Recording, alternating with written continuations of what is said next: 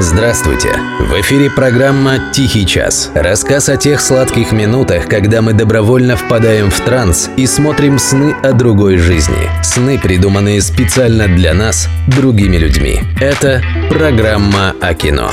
«Тихий час». Автор Дмитрий Никитинский. Ведущий Денис Иконников. Киллер. Режиссер Джон Ву. Гонконг, 1989 год. Выглядит решительным, но не безжалостным.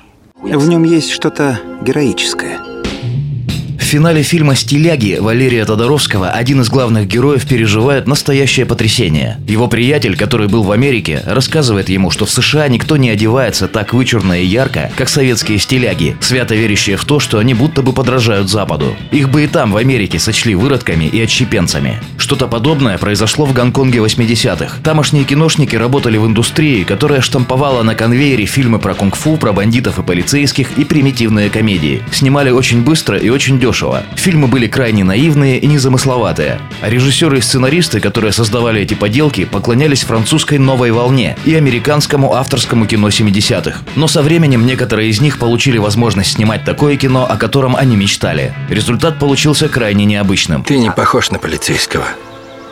А ты на киллера. Одного из этих мечтателей звали Джон Ву. Так же, как и русские стиляги 50-х, продвинутые парни из Гонконга именовали себя на американский манер. И так же, как и русские стиляги, они в итоге создали свою собственную эстетику, абсолютно ни на что не похожую. Лучшие фильмы Джона Ву лишь отдаленно напоминают картины Жана Пьера Мельвилля и Мартина Скорсезе, которые Ву боготворил. Главное отличие заключалось в том, что лучшие гонконгские боевики тех лет не то чтобы даже наивны, это неправильное слово. Они выглядят как творение талантливого ребенка, вздумавшего вдруг написать написать взрослый роман. Даром, что свой лучший фильм «Киллер» Джон Ву снял, когда ему было 43 года. Оторваться от этого фильма невозможно и сегодня. Конечно, только в том случае, если внутри вас сохранилась хоть частичка от того человека, которым вы были в детстве. Деньги. Патроны-то остались.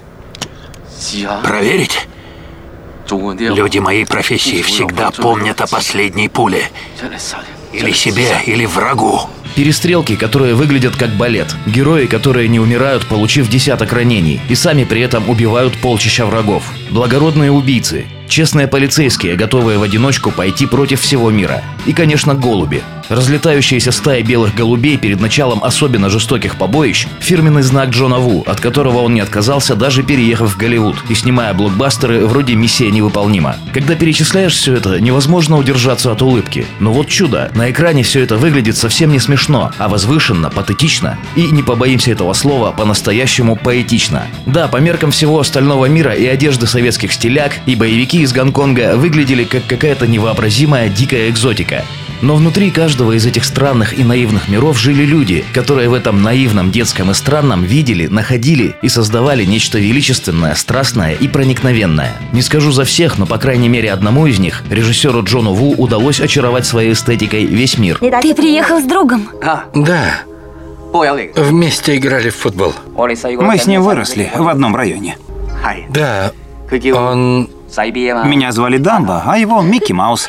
В начале 90-х Ву переехал в Голливуд. Свой первый американский фильм он снял в 93-м «Трудную мишень с Ван Дамом». И на этом он, в общем, как режиссер и кончился. Хотя впереди у него еще были блокбастеры с Джоном Траволтой и Томом Крузом. Но эти его американские фильмы сейчас вызывают в лучшем случае недоумение. Великий шаман, который умел вызывать бурю, оказался актером местного тюза. И больше ни одной бури так и не вызвал. А то яростное, бескомпромиссное, пронзительно-сентиментальное и лиричное кино, которое Джон Ву снимал в Гонконге в свои лучшие годы, отлично смотрится и по сей день. Это кино во многом вдохновило Тарантино, Родригеса и Люка Бессона. Все-таки ботинки на манной каше по-настоящему хороши только на том Бродвее, который находился на улице Тверской. А на настоящем, что в Нью-Йорке, они разом утрачивают свое очарование.